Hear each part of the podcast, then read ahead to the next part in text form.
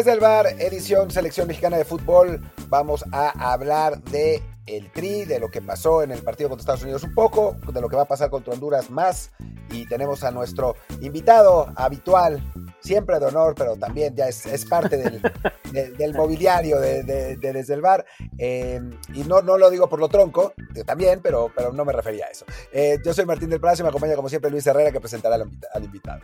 ¿Qué tal Martín? Y sí, ¿qué tal invitado de lujo? De un lujo como tenerlo enmarcado en la casa siempre, que lo, presumimos a todos, a todos los invitados que llegan después, pero ahí está, sigue siendo el lujo, pero también es parte del decorado. Y bueno, antes de darles el nombre, que ya ustedes se lo saben de todos modos, les recuerdo que este programa está en Apple Podcast, Spotify y muchísimas apps de podcast más. Así que por favor, suscríbanse en la que más les guste y también, lo que siempre les pedimos, déjenos un review de 5 estrellas con comentario en Apple Podcast para que más y más gente nos encuentre. Así sigamos creciendo y no paremos de hacer contenido, ni siquiera en fin de semana como es esta, en la que ya llevamos como 7 episodios en 5 días y no vamos a parar porque aún tenemos mañana la carrera de Checo Pérez, que por cierto consiguió la pole en Arabia Saudita y también las reacciones que habrá al juego contra Honduras, que se disputará este domingo en San Pedro Sula. Y bueno, pues como es día de selección mexicana, ya, ya, dimos muchas pistas de quién está con nosotros. Ramón Raya, Ramón, ¿cómo estás? Pues ya no sé si sentirme bien o sentirme mal con esa presentación y luego con la amenaza de no nos podemos tardar más de media hora, pero en tu presentación te tardas como 15 minutos, entonces ya no sé, no sé cuál, para qué me trajeron si quieren este que, nada más diga que aquí estoy o si quieren que hagamos comentarios. Pero como siempre, gracias por invitarme. De nada, de nada, Ramón. Eh, y bueno, pues la selección empató con Estados Unidos en un partido que, pues, creo que nos dejó insatisfechos a casi a todos, excepto a Edson Álvarez, que dijo que México jugó un partidazo. Digo, no sé muy bien por qué, pero, pero en fin, no, no, está, no estuvimos muy contentos y bueno, se, se, genera, se generó un montón de polémica. Eh, algunos pensamos que el Tata Martino tendría que, ir, que irse, otros, como Ramón, piensa que no. Em, y, bueno, ahora, ahora jugarán contra Honduras, en un partido en San Pedro Sula, que si no ganan, sí es como para, para ir al, psicólogo porque juegan eh, a puerta cerrada, que jugarlo jugar en San Pedro Sula es mucho el público, y juegan contra una selección hondureña que el 80% de los jugadores son de la liga hondureña. No llamaron a las, a las estrellas, llamó un equipo alternativo. Obvio, esos partidos de visitantes son siempre complicados, pero la lógica indicaría que México tendría que ganar. Eh, Ramón, ¿qué piensas? Pues sí, como siempre, que la lógica este, indica una cosa y ya en la cancha pasa otra.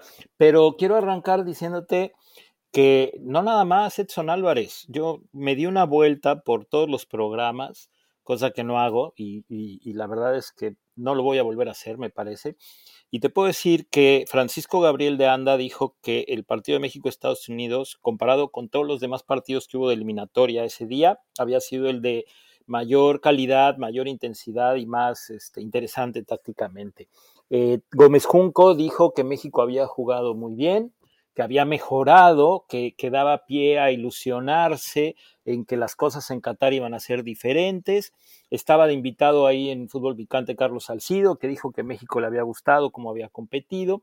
Y luego me fui hacia el otro programa, este, que la verdad hace mucho no, no tenía yo la chance de compararlos. Y como ahora lo puedo comparar con estos programas que me le he pasado viendo en Argentina, este, entiendo, con André Marín haciendo preguntas este, pues ya completamente cargadas a donde tú no te puedes expresar, sino simplemente puedes contestar lo que él te preguntó. Pero, por ejemplo, el, al Yayo de la Torre no le gustó, como a Hugo Sánchez no le gustó, este, como a Mario Carrillo no le gustó.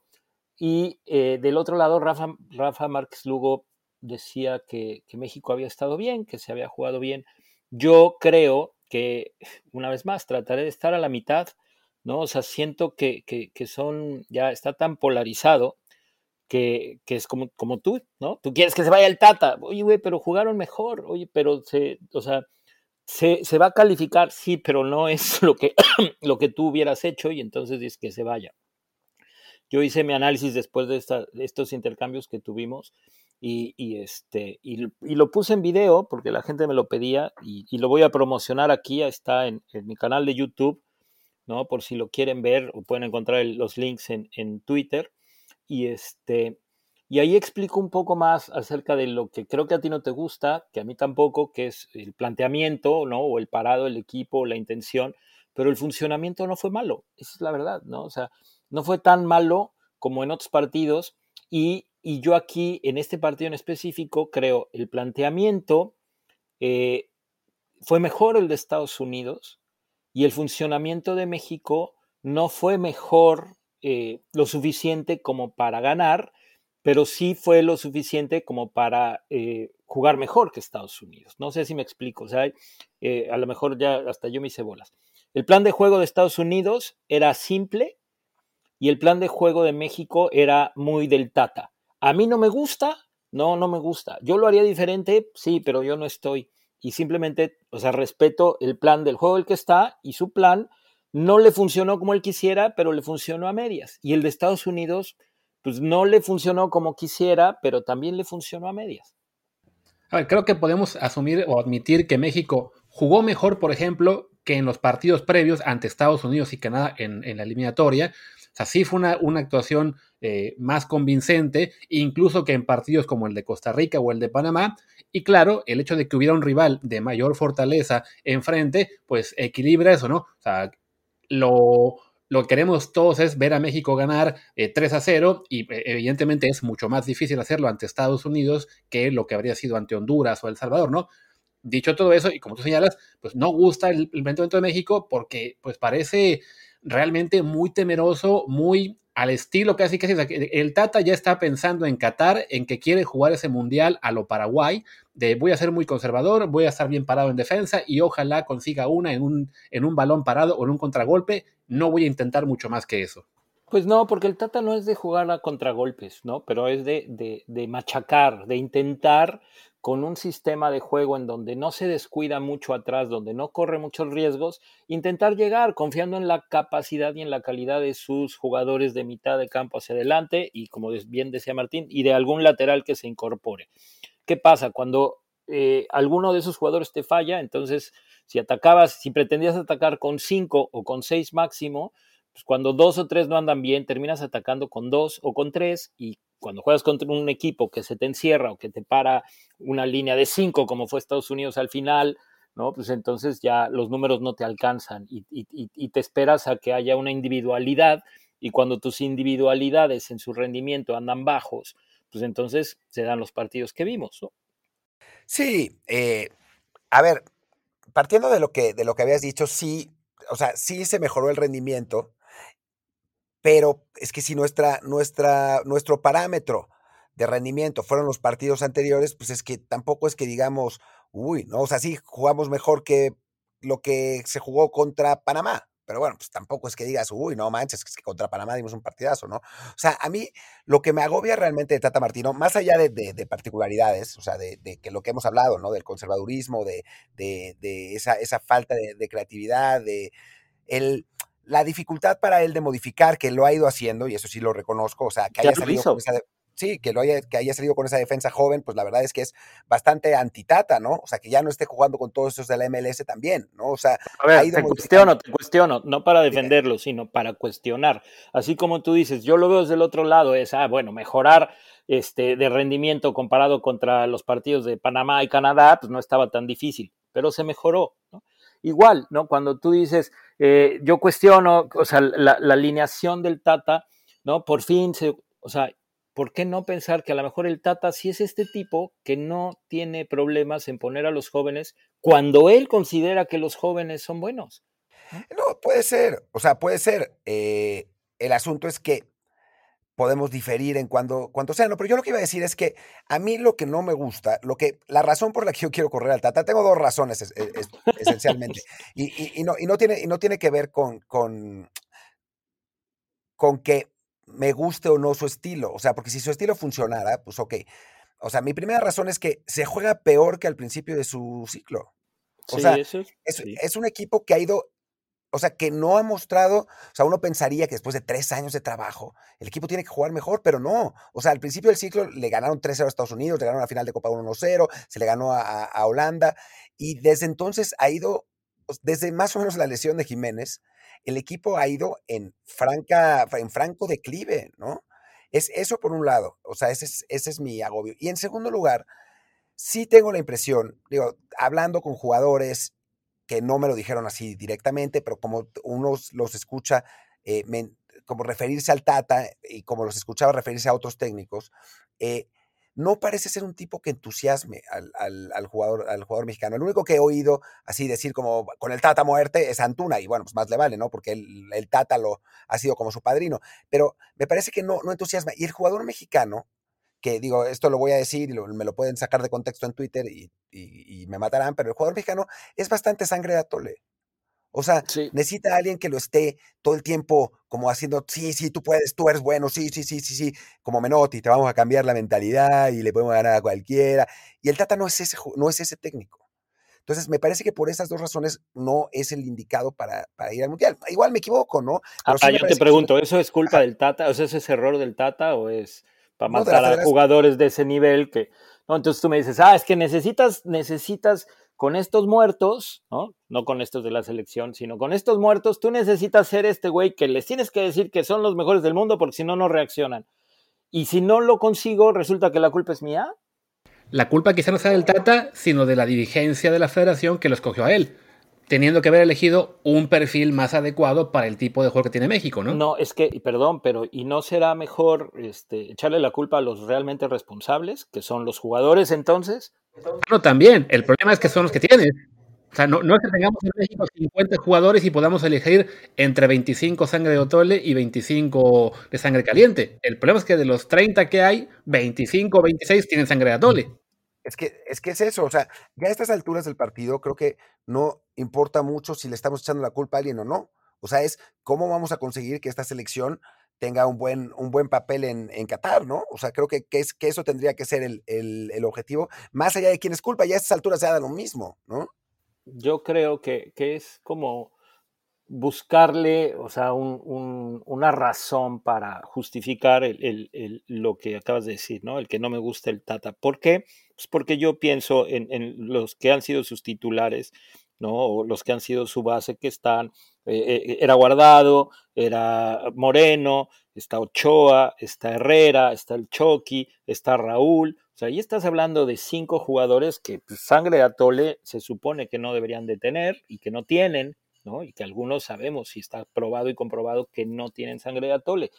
Que ya no los, eh, que igual no los ilusiona el Tata, pues es a lo mejor también tiene que ver con que voy por mi quinto mundial, ¿no? Y ya no me interesa tanto y ya no me motiva tanto y no es culpa del Tata. Ahora sí, el Tata no es este tipo motivador, no es este tipo que, que te va a tirar al frente y que te va a lanzar al frente. Y yo ahí pienso y creo y estoy seguro, ¿no? Que cuando eres un futbolista, eh, si tu técnico no tiene eh, eh, esa personalidad, pues la tienes que encontrar en otro lado. No puedes decir, bueno, pues es que yo necesitaba que el técnico me ilusionara y como no me ilusiona, o como no ilusiona a los compañeros, pues, pues entonces yo te diría, güey, pues ilusionalos tú dentro de la cancha, ¿no? Ese, ese jugador o esos jugadores que te dicen o que te dan a entender eso, Martín, pues se supone que tienen la experiencia y el liderazgo para hacerlo ellos, ¿no? Para contagiar ellos, porque una vez más, ya a la hora del partido, lo que haga el Tata es mínimo, ¿no? Lo que influye el Tata es muy pequeño. Y entonces antes le criticábamos que no ponía Arteaga y que no ponía Johan y que, que se la jugaba con el Chaca y que ¿no? ya había querido cambiar al Chaca y se lastimó Jorge Sánchez. No, pero Jorge Sánchez es malísimo. Bueno, pues ayer, perdón, el partido pasado fue para mí el que cumplió mejor con su función. Eso, perdón, eh, un paréntesis. ¿Por qué el odio a Jorge Sánchez? Yo no entiendo, no entendí nada de eso. O sea, había gente diciendo Jorge Sánchez no debería. Es que ya la cagó, ¿no? Ya la cagó alguna vez con la selección, no sé en qué partido. y arrancó, arrancó el partido un poco mal, entonces ya en el imaginario colectivo, o bueno, no colectivo, pero por de la gente que ya está contra él, como jugó mal los primeros, ¿qué será? 15, 20 minutos, todo lo que hizo después ya no cuenta, aunque en realidad, hay que decirlo, jugó, bastante bien el resto del partido. Eh, eh, hay una jugada, hay un error ahí, ¿no? Él con, la selección, no sé en qué partido, no sé en qué partido, hay un error que cuesta un gol. Y entonces, bueno. Para Canadá, creo, fue. El, de Canadá, ¿no? Creo. No estoy seguro, porque la verdad, ese tipo de cosas, pues para mí, que son normales en el fútbol, para la gente de repente eh, es, la clave de todo, ¿no? Y, tendrá que ver que juega en el América y tendrá que ver que efectivamente no, no es el mejor con la pelota y tendrá que ver que efectivamente eh, puedes pensar que Mozo es, es, mejor jugador en ciertas cosas, pero no en todas. Y una vez más, ¿no? Si la decisión fuera mía, pues a lo mejor yo buscaría otra opción. Como no es mía y es la del Tata, pues yo tengo que respetar, yo, yo, yo pienso, la del Tata, ¿no? Y después criticarla cuando sea el momento. En este caso, Jorge Sánchez, podríamos decir, imagínate qué mal está México que Jorge Sánchez fue el que mejor jugó. Y entonces dices, pues yo antes de hablar de Jorge Sánchez hablaría, hablaría del Charlie Rodríguez y hablaría de, Corona y hablaría de Arteaga y hablaría de, o sea, que, jugaron un partido pues, de regular a mal. Sí, sin duda. O sea, no, no, Jorge Sánchez para nada fue lo, lo, peor del equipo de la selección, mucho menos. Y bueno, y ya hemos hablado aquí de, pues de Tecatito Corona, que, que si, si vamos a jugadores con sangre de atole, pues ese es el que me parece que es el mejor, eh, el mejor ejemplo de, de todo este asunto. Eh, pero bueno, yo no estoy tampoco tan de acuerdo en que el, o sea, creo que sí los futbolistas, o sea, sí, motívate tú si eres futbolista, pero también hay técnicos que te, te llevan a, a, jugar de otra manera, ¿no? O sea, ves la, la, intensidad que hace, que, que, genera Simeone en sus equipos. Marcelo Gallardo, ¿no? O sea, para no irnos con Simeone, que es el ejemplo más, más evidente digo, Jürgen Klopp, ¿no? Que no es, no es, no es un técnico como, como Simeone, que todos corren y todos, o sea, bueno, también todos corren, pero que es, que es como así como con el cuchillo entre los dientes, ¿no? O sea, Klopp los hace correr eh, porque los, los convence de que eso es lo que tiene que, lo que, tiene que hacer. Y ves a los equipos de Klopp. ¿Y Tuchel cómo le hará? Porque Tuchel no parece ser el técnico motivador, ¿no? Quizá no para adentro, pero te convence, o sea, te convence por, por su sistema, por sus conocimientos. O sea, es Guardiola tampoco, Guardiola no es un tipo que gritara mucho, ¿no? Pero es un tipo que lo escuchas hablar y dices, güey, yo quiero, o sea, este güey tiene razón, ¿no? Al Tata lo escuchas hablar y dices, güey, ¿eh? ¿What? Sí, yo la verdad es que no, no, pues ya no alcancé a, poder platicar con la gente para que me dijeran cómo, cómo estaban las cosas adentro del vestidor. ¿no? Este, sí se ve un tipo más ecuánime, que guarda más la compostura, que no se vuelve loco a la hora de declarar, que tiene como un rango más pequeño de, comportamiento, tanto dentro como fuera. Entonces desconozco cómo sean las pláticas adentro. Tú has hablado con estos jugadores que te dicen, pero una vez más, a mí me parece que, eh, ok, sí, igual se convierte en un defecto. Eh, habrá otros equipos en donde no, no, haga falta alguien que motive y en este caso pues parece que sí, parece que sí y él si no lo ha leído, no lo ha encontrado, pues sí, eh, definitivamente es un, es un error que debería de corregir, ¿no? Por otro lado, yo una vez más creo que el, mal momento por el que pasa México tiene más que ver con los rendimientos individuales y trato de ir más a fondo, ¿no? Pienso, oh, esta vez el Tata cambió a 4-2-3-1. ¿Por qué? Si él juega siempre 4-3-3, pues porque te digo, entonces yo no sé si es porque lo presionaban este, la gente, como escuché a Alvarito Morales decirle a Pietrasanta, ¿será por lo que hemos venido diciendo? Pues no, yo no creo, ¿no? Pero eh, cambió, modificó, y no nada más modificó, también puso chavos. ¿Y qué pasó? Pues que no se le ganó a Estados Unidos, que lo que ustedes, Martín y Luis, proponían que tenía que hacer el Tata, no pasó. O sea, lo hizo y no pasó. O sea, no, México no ganó poniendo. Y entonces es más fácil decir, ah, pues es culpa del Tata que Arteaga no juegue bien, o es culpa del Tata que Johan no haya tenido un gran partido. Y dices, no, güey, también Arteaga todavía no es un jugador de selección consolidado. Johan, la gente puede decir, jugó muy bien porque ganó balones por arriba, pero pues las llegadas que tuvo Estados Unidos, que fue más peligroso que México, ¿no? Porque no necesitas ser mejor para ser el más peligroso. O sea, yo puedo ser el mejor todo el partido y no tener una llegada, o, tener dos, y tú puedes ser eh, no mejor que yo, pero tener tres llegadas de mucho peligro o incluso hasta meter un gol, ya vimos a Macedonia del Norte, ¿no? Y entonces eh, la gente confunde y dice, Johan, muy bien, este, y dices, pero ¿y entonces por qué fue Estados Unidos más peligroso? ¿Por qué esas llegadas? ¿Por qué Montes y Johan no estuvieron para tapar esos remates que fueron por el centro? Y dicho esto, también hay que señalar, tú mismo lo decías, ¿no? Si sí hubo una mejora de México más allá de que el marcador no fuera el que quisiéramos, pues bueno, parte de esa mejora también tuvo que ver con quienes entraron, ¿no? Por ejemplo, el caso de Arteaga particular, tuvo un primer tiempo bastante flojito, con muchas imprecisiones, pero ya viendo el balance de su partido, sobre todo que hizo en el segundo tiempo, creo que para mí no hay ninguna duda de que debe seguir ahí en lugar de Gallardo.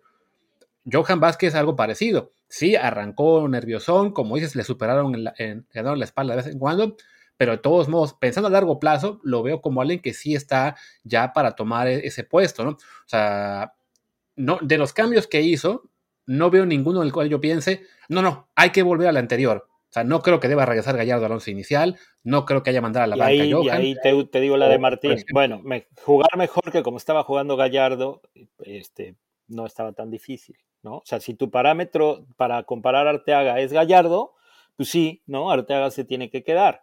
Si vamos a hablar de, de lo que hizo Arteaga, solo Arteaga, y no lo comparamos con Gallardo, pues me parece que, no fue tan bueno su partido y no es el primero, creo que ya es el tercero cuarto que no juega tan bien. Entonces, podemos culpar a Arteaga o podemos culpar al Tata. O por otro lado, podemos decir el Tata hizo muy bien porque quitó a Gallardo y puso, y, puso a Arteaga.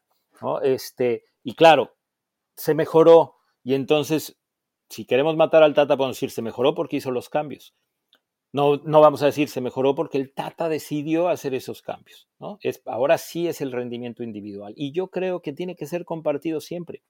Para mí México no jugó bien, mejoró en su rendimiento, eh, fue mejor que Estados Unidos, pero porque Estados Unidos también tenía un plan de juego eh, muy simple, ¿no? que era presiono los primeros minutos y la gente, wow, uy, no, sí, y, y, los comentarios malísimos de, pero nadie aguanta ese ritmo. No, en serio, puta, gracias por, por la información, ¿no? O sea, va a jugar presionando alto los 90 minutos.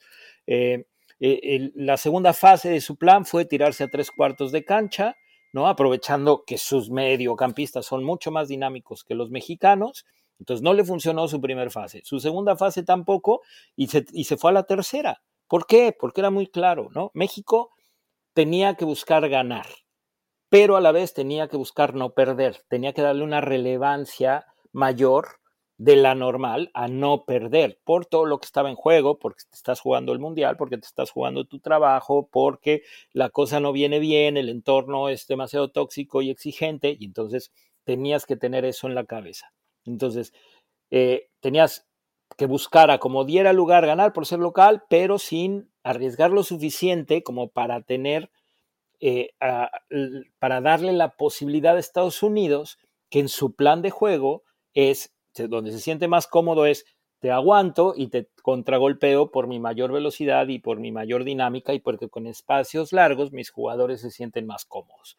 Entonces es, es bien difícil, ¿no? Porque si Estados Unidos hubiera decidido desde el principio jugar así, puta, es, está de la chingada y contragolpes y llegadas hubiera habido mil. ¿no? Estados Unidos dice, ok, yo me la voy a jugar a ver cómo me funciona el arranque, no me funcionó, me tiro un poco más atrás. Segundo tiempo, ya vi que no me está funcionando, pues entonces me tiro atrás. Y dices, es lo que ellos están esperando. Imagínate, o sea, si, si fuera un partido en donde México tuviera una ventaja de puntos y donde no estuviera la gente corriendo al Tata, este, cada que abre la boca, pues a lo mejor mete otro delantero. El Tata no es de hacerlo, pero a lo mejor lo mete. No sabemos porque no hemos vivido esa situación. No sabíamos o pensábamos el Tata es súper terco. Bueno, pues ya nos demostró que no es súper terco, que que, ya cambió y, e hizo los cambios que todo el mundo pedía y tampoco funcionaron. Entonces, ¿qué pasa? Tiene que ver con malas decisiones del Tata, ¿no? O sea, yo, por ejemplo, la, cuestión de los cambios, ¿no? Hace los cambios, solo hace dos y los hace faltando 10 minutos. ¿Y qué pasa si Alexis mete gol? Entonces, todo lo demás que vimos, que además creo que no estaba tan difícil de analizar, se borra y todo el mundo hubiera dicho, muy bien el Tata en sus cambios, le funcionaron, porque aguantó esos 80 minutos, dominó a Estados Unidos e hizo el cambio en el momento en el que se tenía que hacer, porque entró Alexis, los vacunó. Y habrá quien diga, no, lo tendría que haber metido antes. O habrá quien diga, no, no tenía que haber sacado a Corona. Y habrá quien, al final... Ramón, perdón, pero, o sea, nuestra chamba es, o sea, no caer en eso. O sea, o sea, nosotros nos preciamos de tratar de no caer en esos, eh, en esas consideraciones fáciles, ¿no? O sea, lo que nosotros intentamos hacer es como tú, es, es, como analizar si el proceso es el correcto o no, ¿no? O sea, más allá de finalmente el resultado. Sí, si mete a Alexis Vega al minuto 88 y remata de cabeza y, de pronto y mete gol o le, que, le rebota la pelota en la cara y es gol, pues órale, ¿no? O sea, sí le salió el, el, cambio entre comillas, pero pues no es eso lo que queremos eh, decir. Ahora, ahí te va, tú, tú lo haces pensando en ¿no? Este, Alexis Vega entra solo 10 minutos y tendría que haber entrado 25. Yo creo que Alexis iniciará el próximo partido. ¿no? Yo también. Parece que una cosa así será. Y entonces, ¿qué haces? La famosa rotación que hoy en día es común, ¿no? que Osorio la vendía y entonces la presumía como si fuera de él y la gente lo mataba, cuando se pudo haber quedado callado porque no es algo exclusivo de él. Claro, él exageraba, ¿no? Él hacía nueve cambios y, entonces le decía a la gente, lo voy a hacer pase lo que pase, y cambiaba hasta el arquero, lo cual me parece a veces ridículo. Eh, eh, el plan del Tata no puede ir solamente al partido de Estados Unidos. Pero son 25, son 25 minutos, Ramón. O sea, no, no, estamos hablando de, meter todo el partido a Alexis, sino. Estoy de acuerdo. Estoy de acuerdo. Ahora, hay una razón. Yo, yo estoy seguro que hay una razón. Y tiene que ver también la manera de ser del Tata. Y entonces, cuando dices, es que mi manera de ser es mejor que la del Tata. Pues no, simplemente es diferente. No es que sea mejor o peor. Ah, pero el Tata no está dando resultados. Está bien, nadie asegura que si hubiera un güey como yo, ofensivo y que quiere arriesgar y que chinga su madre el mundo y vamos, Estados Unidos los tenemos que matar, no me hubiera comido tres, ¿no? O sea, no, Estados Unidos no hubiera defendido bien y me hubiera contragolpeado y por haber puesto a los defensas no tan maduros y no tan experimentados y que estaban medio nerviosos, pues resulta que me hubiera comido, eh, eh, o sea, que además México se los pudo haber comido, ¿no? O sea, es más falla de Pulisic que la de que, que, acierto de Ochoa. Y después la otra que falla este, en ese pase que pone atrás, ¿quién es? G o no sé quién la pone, ¿no? El que, el que no le pega ni al arco, el este, gringo, ¿no? O sea, que dices, o sea, son jugadas en donde también, sea, imagínate que hubiera sido gol uno de esos, bueno, ¿no? O sea, estaríamos hablando de otra cosa, cuando la realidad es que esos pequeños detalles hacen que perdamos la realidad y el contexto de las decisiones. Y las decisiones hoy, si las hacemos a priori, pintaban que eran las mejores, ¿no? Borró a Gallardo, puso a Arteaga, este, borró a sus centrales, puso a los dos jóvenes, puso la media que en teoría Charlie está haciendo un gran torneo en Cruz Azul, Héctor Herrera la está rompiendo en el Atlético de Madrid, ¿no? Y puso al famoso tridente, un tridente que no le ha hecho un pinche gol a nadie estando juntos y que eso no es culpa del Tata. Bueno, yo no sé si no es culpa del Tata. O sea, también exculpas con demasiada facilidad, tengo la impresión. O sea, no es totalmente responsabilidad del Tata, y eso está claro, ¿no? O sea, los principales responsables son los jugadores, pero, pero tú también, y esa es otra que en la que creo que nunca nos vamos a poner de acuerdo, pero, pero que yo me mantengo montado en mi macho. O sea, uno ve a Canadá, uno ve a Panamá, y ves equipos que son mucho más que la suma de sus partes. O sea, ves a Panamá, ves la, alineación de Panamá y son 80% de jugadores de MLS y 20% de jugadores de ligas europeas de cuarta, ¿no? Y, y nos, nos, nos la complican. Canadá tiene 60% de jugadores de MLS y 40% de jugadores decentes en Europa, pero tampoco que sean mejores que los nuestros, menos Alfonso Davis, que es otro, otro nivel. Eh, y nos ganaron bien un partido y nos empataron bien el otro, ¿no? O sea, y este México, y eso sí no creo que no me lo vas a poder negar, es menos que la suma de sus partes. Entonces ahí, ahí sí yo creo que el técnico tiene responsabilidad. O sea, no pueden ser solo los jugadores. O sea, no es, no, son, no es el principal responsable, ¿no? Los jugadores tienen, o sea, obviamente. Esa, esa, esa parte que acabas de decir, no es el principal responsable, ¿no? su responsabilidad llega hasta cierto nivel. Y, y, en esa parte donde él no es el principal responsable, que además es un porcentaje mayoritario, ¿no? ahí la gente, eh, cuando deciden culpar al técnico, entonces el técnico se vuelve culpable de un mayor porcentaje, cuando la realidad es que su porcentaje de culpa de que México ande mal no es la mayor parte, no es mayoritario. El problema es que no puedes cambiar a los jugadores. O sea, no puedes cambiar a todos tus jugadores. No, no puedes cambiar a todos, pero, pero a ver, pero ustedes pensaban que saque a Gallardo, que meta a Arteaga. Lo sacó y resulta, mira, pues que, gran cambio no hubo. Aunque Luis diga, no, sí, bueno, este, sí, de cómo estaba Gallardo. Ramón. O sea, no, no, el hecho de que Arteaga no haya sido un jugador espectacular ante Estados Unidos no elimina el hecho de que sí acabó siendo mejor que lo que sea Gallardo. O sea, es como, por ejemplo, cuando no, no, no, es que eso no te lo discuto. Decíamos antes, decíamos que, ah, cuando hay europeos seremos mejores. Y la gente dice, ah, como no llegamos a quinto partido tampoco, es que no tener europeos no sirve. No, a ver, sí sirve, simplemente no es una cosa mágica, ¿no? No, es automática para ser mejores. Los cambios que hizo, más allá de que no se le ganó a Estados Unidos, y lo dijimos al principio, ¿no? Sí ayudan a que el equipo tenga una ligera mejoría. Insuficiente, es el problema. O sea, no, no basta con un par de cambios. De todos modos, nadie en este momento, yo creo que ni siquiera el Tata, estará pensando, no, sí, es hora de regresar a Gallardo porque Arteaga no fue suficiente. No, sí, es hora de regresar con el Chaca Voy a tratar de explicarlo así. o sea, si, si pudiéramos calificar el rendimiento del técnico, este, ¿no? que tendríamos que considerar desde eh, la alineación, el sistema, el planteamiento, el plan de juego, las modificaciones este, y los resultados, obviamente, yo creo que el Tata no sale peor calificado que el 80% de los jugadores. Eso es lo que yo creo. Por eso es que Martín dice que soy defensor del Tata, porque la gente lo culpa hasta de que los jugadores del famoso tridente no metan un gol, ¿no? Cuando dices, perdón, pero pues yo los pongo, güey, ¿no? Y son adultos. Ah, pero es que no los motivaste. Ah, chinga, ¿no? O sea, resulta que ahora yo tengo que venir a motivar al Tecatito y a Lozano y a Raúl Jiménez. No, donde ha fallado es que el güey los ha mantenido. ¿Por qué? Porque si no meten un gol, pues ya es para que los hubiera sacado. Pero imagínate que los saca y pone, porque ya lo hizo, y pone a Laines, y pone a Alexis, y pone a, Funes Mori, y pone a Henry Martin, y tampoco. Ah, es culpa del Tata. Y dices, puta madre, pues no, no es culpa del Tata. Y yo, ¿por qué lo, por qué lo defiendo ahí?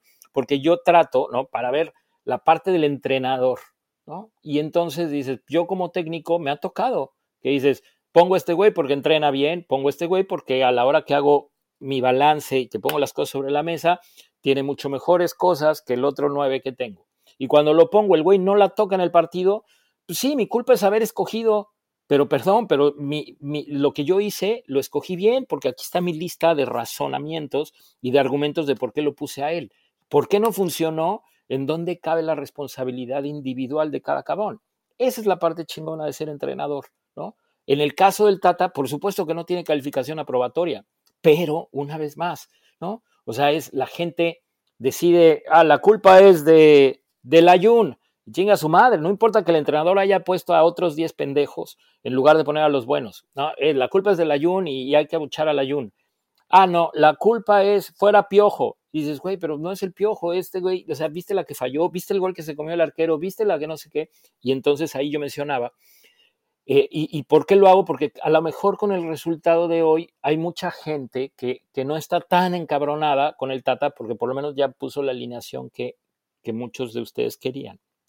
Y tampoco funcionó. Entonces, para mí, me salgo de calificar solo al Tata o de calificar solo a los jugadores y lo he venido repitiendo. México no anda por un buen momento. Entonces el análisis más profundo tendría que dejar de ser solo el Tata o solo los jugadores y entender por qué México anda mal. Y ahí es cuando yo llego a decir, ¿por qué Herrera juega muy bien en el Atlético de Madrid y juega así con la selección? Martín se cansó de decir, pues por culpa del Tata, güey. Porque no nada más el único, también le pasa a Araujo, también le pasa a Corona, también le pasa. Y entonces yo me voy más allá del análisis del Tata y digo, pues ¿por qué? Porque Herrera en el Atlético de Madrid, no, es como Pulisic. ¿Por qué Pulisic en el Chelsea juega mejor que con la selección?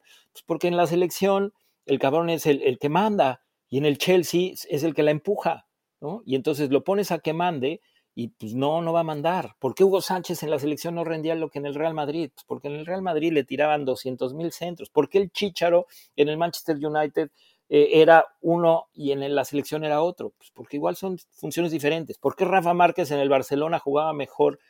Pues porque en el Barcelona era un acompañante en la línea central que complementaba a los otros que jugaban y en la selección de repente lo quisieron poner de contención a que lanzara los ataques. Entonces, yo aquí creo, México anda mal mucho más allá de solo eh, las decisiones del técnico. ¿Y qué tiene que ver? Pues con los momentos, ¿no? Estás hablando de jugadores ya viejos, estás hablando de jugadores jóvenes, que tienes que tomar una decisión, me la juego con los jóvenes, dejo a los viejos, ¿no? Y resulta que no te funciona. Eso decía el Yayo de la Torre, por ejemplo, ¿no? Cuando criticaba al Tata, que lo criticó a muerte. ¿Por qué no puso a los chavos? Y entonces digo, cuando, cuando el Yayo estuvo con Chepo en, selecciones, lo hicieron, se la jugaron con chavos y, y, valió madres. Y regresaron los viejos y los viejos ya no estaban tan contentos porque se dieron cuenta que los habían borrado y que habían regresado solo porque los chavos no funcionaran. Marc Rosas. El Tata es una cagada, traigan al Jimmy Lozano y pongan a la selección olímpica. Puta, qué fácil. Ahí, ahí, se pasó. En, esa se pasó. es una mamada, pues sí, la verdad, ¿no? Sí, traigan al Jimmy Lozano. Güey, pues está el Jimmy Lozano sufriendo con el Necaxa. Bueno, no, le acaba de ganar a los Pumas, ¿no? A los Pumas de Lilini. Que, bueno, entonces, ahí es donde, si vamos a intentar hacer algo diferente, entonces no nos vayamos con la de fuera Tata, porque fuera Tata no es diferente. ¿No? Busquémosle un poco más profundo y eso es lo que intento yo. Yo sé que ustedes lo intentan y aquí es donde esperamos, creo que con estas interacciones entre ustedes y yo, que la gente por lo menos tenga un poco más de información o, diferentes puntos de vista y no los que solo ven en, los programas estos que me chuté y que no lo vuelvo a hacer. Es que yo creo que, digo, estamos de acuerdo, creo que todos estamos de acuerdo que, que los problemas de México van del, del, fútbol mexicano, pues, o sea, de México ni hablar, pero del fútbol mexicano van mucho más allá de quién sea el técnico de la selección, ¿no? O sea, eso creo que está claro. Influye hasta que la pinche gente en el Azteca, o sea, que el Azteca ya no pese, cabrón, pero no, no, no nada más no le pesa a los gringos, no le pesa a Panamá, no le pesa a Canadá, ¿no? O sea, y, y, espero que le pese al Salvador, cabrón, ¿no? Porque si ya no le pesan al Salvador, no es para matar a los futbolistas, es para matar a los pinches aficionados y a los medios, que hay periodistas que se enojan conmigo porque dicen, ay, sí, como si los aficionados no tuvieran su propio criterio. Dices, güey, pues igual y no lo tienen y tú le sigues diciendo que, que, que, que están bien en, en, y, que, y que si el estadio no pesa no es por ellos, sino es por los jugadores. Dices, güey, un estadio pesa por lo que pasa en la cancha, pero sobre todo por lo que pasa en la tribuna, cabrón. Cuando un estadio pesa es por lo que pasa en la tribuna. Ah, yo creo que hay otro responsable, o sea, sí, estoy de acuerdo totalmente, y además los medios en México, en, este, en este podcast nos lanzamos sobre, contra los medios en México cada semana, pero, pero creo que tiene también que ver con la federación. O sea, hoy estaba leyendo un post, de Alejandro La Rosa, de Alejandro La Rosa, por primera vez lo voy a citar y no eh, que él me plagie mis posts, pero hoy, hoy tenía un, un tweet, Alejandro La Rosa, en el que decía algo que es totalmente cierto. O sea, está el sí, Pero lo critiqué yo porque lo puso, lo puso Landeros. Ya lo critiqué porque está, me parece perfecto. Me parece perfecto. ¿Y en qué momento hablas de la gente, güey? Si nunca hablas de la gente, la pinche gente cree que ellos están bien y solo ven que la federación le pone el negro, que la federación pone música en inglés, que la federación le pone Estoy de acuerdo. Estoy de acuerdo que la cosa, a ver, la gente la gente es la principal responsable. O sea, tenemos una afición, una afición que está más preocupada en chingar a su propio equipo que en apoyarlo. O sea, eso es absolutamente distópico. ¿no? O sea, tiene que ver con que los medios les dijeron que tienen derecho a hacerlo porque pagan un boleto.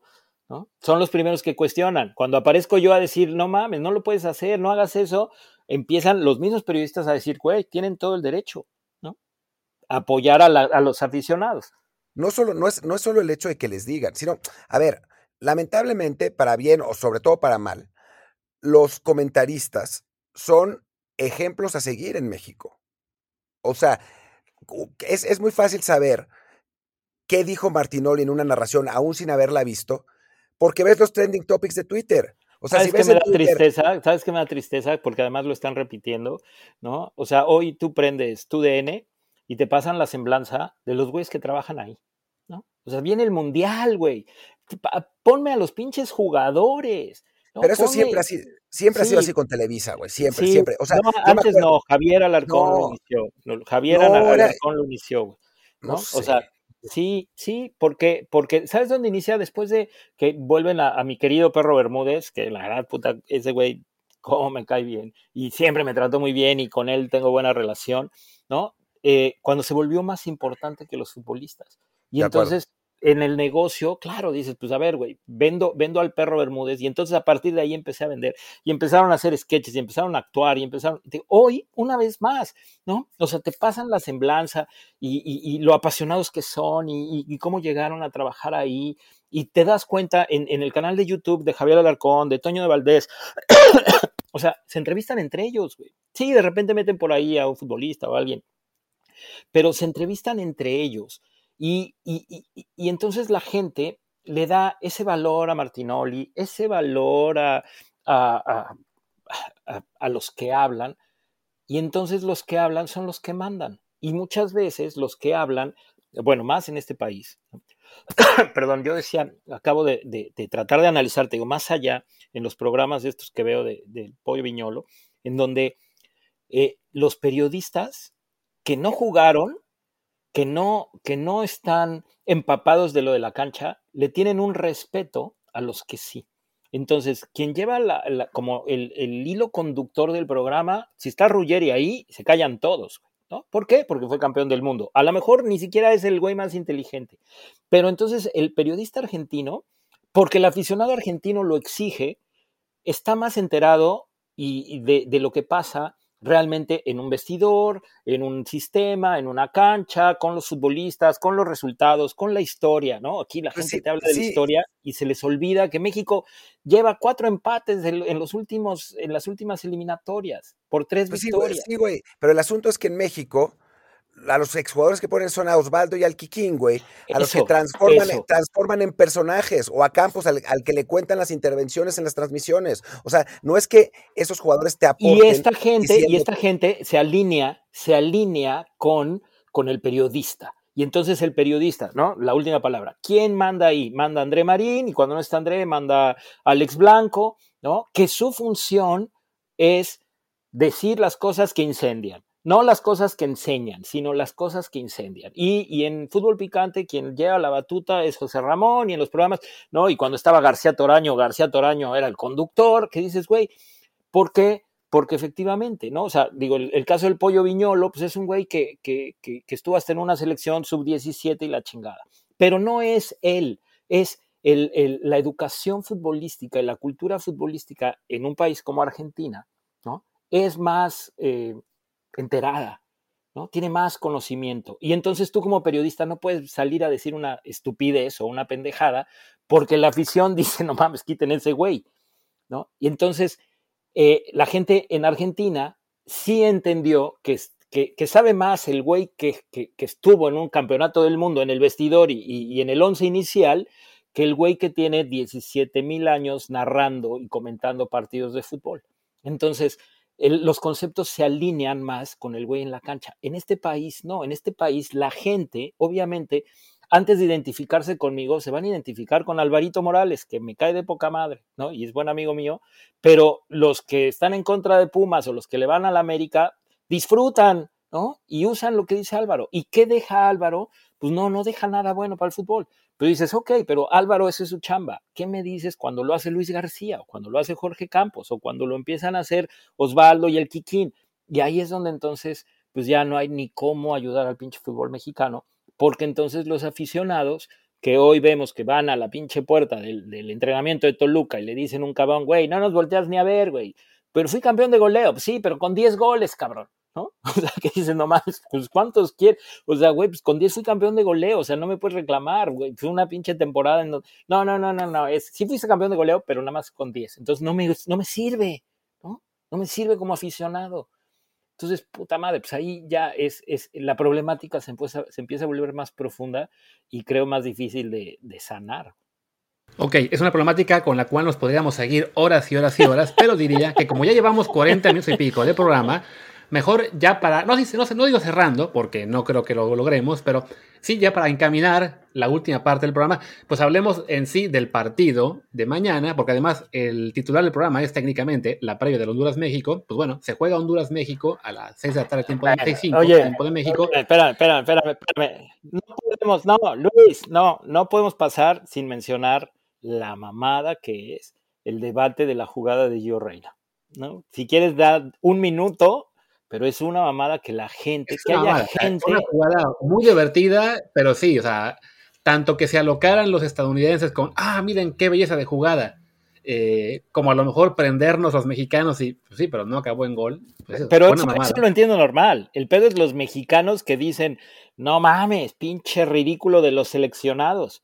Ese es el pedo, ¿no? O sea, que los gringos la usen para hacerte encabronar y te digan, uh, ¿qué baile les dimos? Sí. Que te ardas y digas, no, no mames, no fue baile, pinches gringos pendejos. También, se vale, eso está poca madre. Lo que a mí me parece que está de la chingada es el grupo de mexicanos que dice, me siento muy mal, ¿no? De que los mexicanos hayan permitido esta burla. Los de la cancha, ¿no? Que dices, no mames, no fue, no fue una burla, ¿no? Es ese grupo de fans que necesita cortarse las venas con lo que sea, porque si no vive un día sintiendo que México es lo peor o que México le decepcionó, pues no, no, no se siente bien. Pero bueno, ya, pasado ese minuto de esa jugada ridícula, en todo caso, vayan a ver el tuit de Hércules y la gran respuesta que le dimos eh, ayer, si no me equivoco. Eh, ahora sí, hablemos un poco de la eliminatoria, que ya, bueno, mañana básicamente se debe definir lo que es la calificación tanto de Estados Unidos como de México y bueno, también de Canadá, matemáticamente aún no están calificados. Se juega Canadá, Jamaica, El Salvador, Costa Rica, Estados Unidos, Panamá y Honduras, México. A México le basta ganar el partido para estar calificado. Si empatan, requiere ahí también que Costa Rica y Panamá fallen, pero bueno, creo que podemos coincidir en que considerando que Honduras mandó un equipo flojito de lo que de por sí ya era unas opciones bastante malas, pues México debería ganar y ya dejar esto resuelto, ¿no? ¿Yo? ¿Quieren que diga yo? Adelante, ya que Martín creo que se habrá ido a tomar la siesta o algo así. No, yo, yo, yo, pensé, que iba a hablar Ramón, pero si no, hablo yo. Vas, vas, vas, vas, vas. A ver, por las circunstancias, México tendría que ganar. O sea, yo insisto, jugar en San Pedro Sula siempre va a ser complicado, siempre. En las circunstancias que sea, ¿no? Hace calor, es, es eh, muy, muy húmedo, es un estadio incómodo, ¿no? La cancha es súper pesada. Eh, me, estaba contando Hércules que fue con, cuando jugó Estados Unidos, que, que el pasto te llega a los tobillos. O sea, es un, es una, es, es un lugar difícil. Ahora, nunca antes, nunca, México ha ido en circunstancias tan favorables a ese estadio, ¿no? O sea, en lugar de, jugar con los 40 mil hondureños que te están mentando la madre y tirándote cosas, no va a haber nadie, ¿no? Eso por un lado. Después, Honduras no se juega nada, ¿no? Ya están fuera, que eso uno pensaría, bueno, pues es que em, eso puede ser bueno porque se quitan la presión, sí, pero pues no, no se juega nada hace, pues desde la mitad del hexagonal, porque no han ganado ni un partido, son el último lugar con enorme diferencia, llevan cuatro puntos y el penúltimo es Jamaica que lleva ocho. Eh, y después, em, para, digo, para rematar, Honduras no lleva a, su selección A, se lleva a su selección B, se llevan a jugadores del Real España y del, del Olimpia de Honduras y eso, que bueno, son esos equipos a los que goleamos en, en la Conca Champions. Entonces, pues sí, jugar en San Pedro Sula es complicado, pero la verdad es que las circunstancias esta vez sí son muy favorables para México. Estoy de acuerdo, estoy de acuerdo, pero una vez más, ¿no? O sea, eh, está la situación esta de CONCACAF del, del odio deportivo que nos tienen. Honduras para su gente y para su afición, imagínate que le compliquen la eliminatoria a México y le ganen. Con eso salvan ¿no? los jugadores de esta selección y los que son nuevos llamados y nuevos convocados, bueno, se convertirían, es una oportunidad de oro para ellos, ¿no? Además de, de pasar a la historia, de ganarse un lugar para las próximas convocatorias y de poder vivir como les gusta vivir a ellos diciendo, vino México y me lo chingué. ¡Ey, güey! Pero quedaron en último lugar. Sí, no importa, pero vino México y les ganamos. Porque es, es una parte en la vida de, de, cualquier jugador de CONCACAF, ¿no? Que no la tiene Estados Unidos, ¿no? Que no hay, Estados Unidos no tiene ese odio deportivo más que cuando viene con México, que entonces como es de México también para allá, que de México para allá y de ellos para acá, se vuelve una rivalidad, que esa es la diferencia entre la rivalidad deportiva y el odio deportivo. Odio deportivo es cuando el otro güey a mí ni me pela, o sea, sin que se ofenda la gente, no sé si, si alguien de Honduras escucha esto, o sea, a México no le quita el sueño ganarle a Honduras, nunca se lo ha quitado. Habrá partidos más importantes que otros, sí, pero no está en la mente el futbolista mexicano. Yo algún día, ojalá y me encuentre a Honduras y le gane.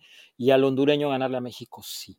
Entonces, eh, para México siempre será difícil, con nuevo, que diga con CACAF, siempre será difícil la eliminatoria.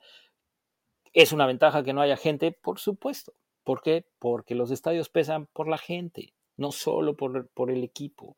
No, o sea, no es lo mismo ir a jugar a la bombonera contra Boca Juniors sin la hinchada. No, no hay manera de empezar a platicar. Quien no lo entiende es así. Ah, pero es que la hinchada eh, solo responde si el equipo juega bien. No es cierto. ¿no? Creo que Boca Juniors es un ejemplo, creo que River Plate es un ejemplo. Ah, pero es que ya en el Paris Saint Germain abucharon a Messi, entonces estamos bien en México, ¿no? Porque ya encontramos otros güeyes que lo hacen igual. Este, o porque hay un grupo de gringos que se enojaron de que Berhalter no ganó en el Azteca. Eh, yo creo que México no, no tendría por qué tener problemas en no perder.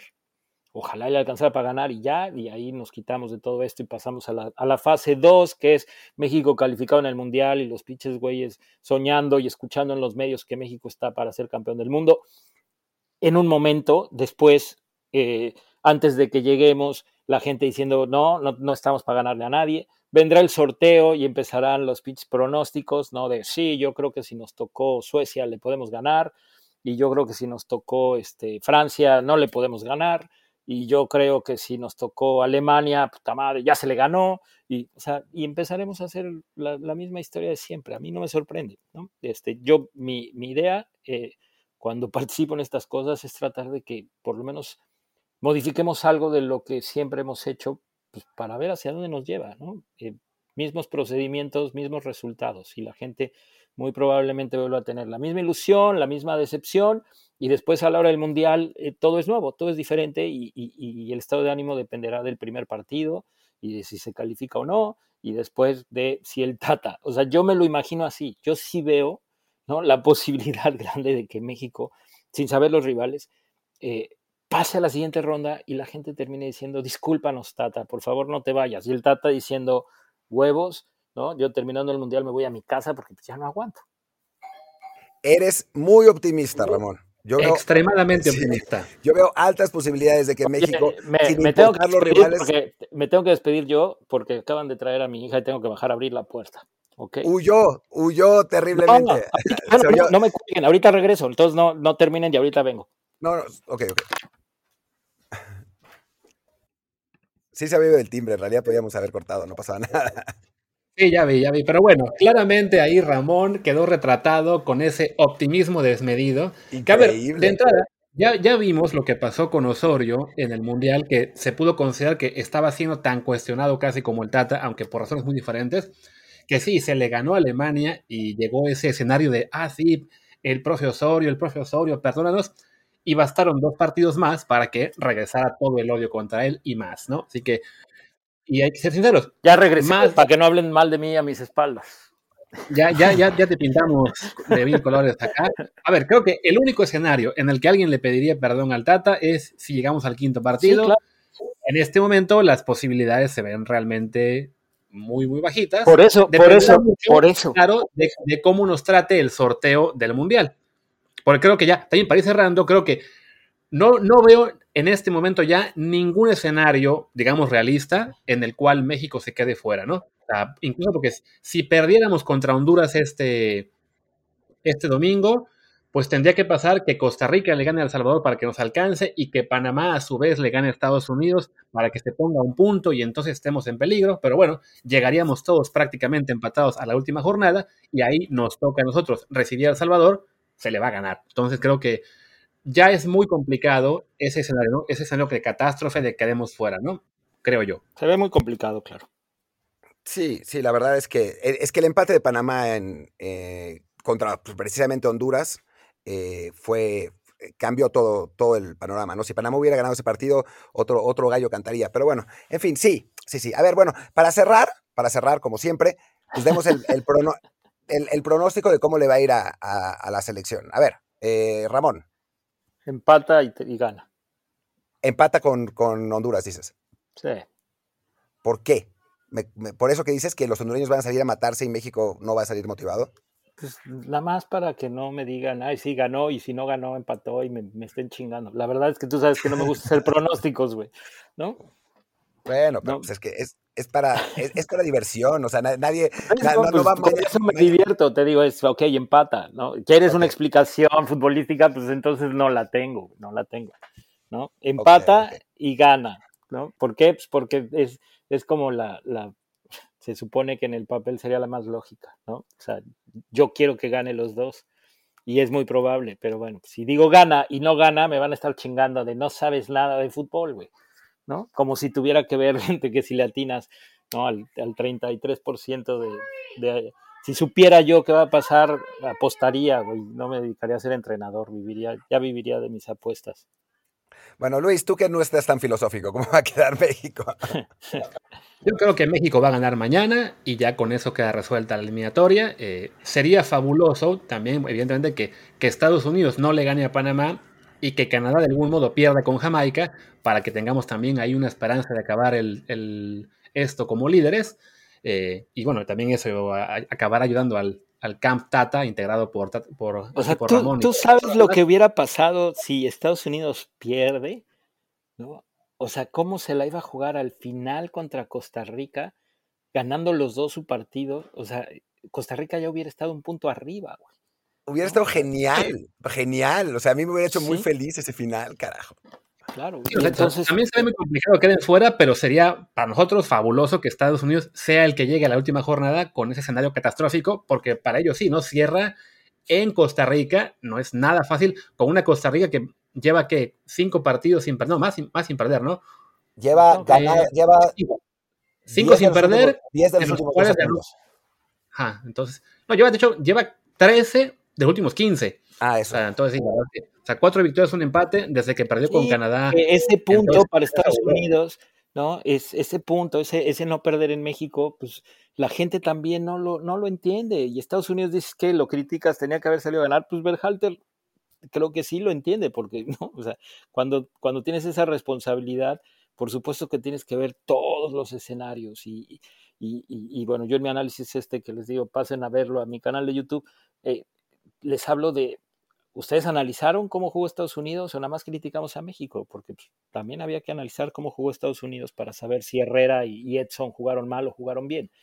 Eh, si México le hubiera ganado a los gringos, hubiera pasado que todos los locales ganaban, o sea, Estados Unidos se le hubiera complicado muchísimo, muchísimo, ¿no? Y ahora con este empate, ellos ganando, pues ya la diferencia de goles les los pone prácticamente dentro del Mundial también. Sí, no, de hecho Estados Unidos empatando está dentro, básicamente. ¿Por qué? Porque sería contra Panamá que ya no los puede alcanzar entonces.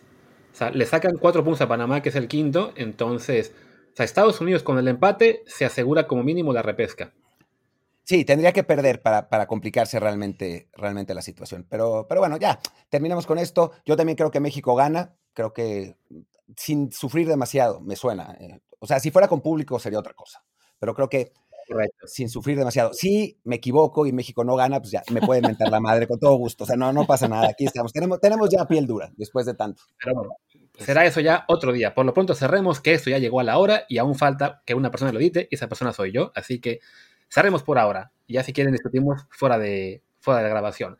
Ramón, como siempre, ¿dónde te puede ir la gente en Twitter? Arroba Ramón Raya 23. Y también pueden hallar incluso ahí lo que es su canal de YouTube con todo lo que publica ya cada vez más recientemente. Eh, mi Twitter es arroba luisrha.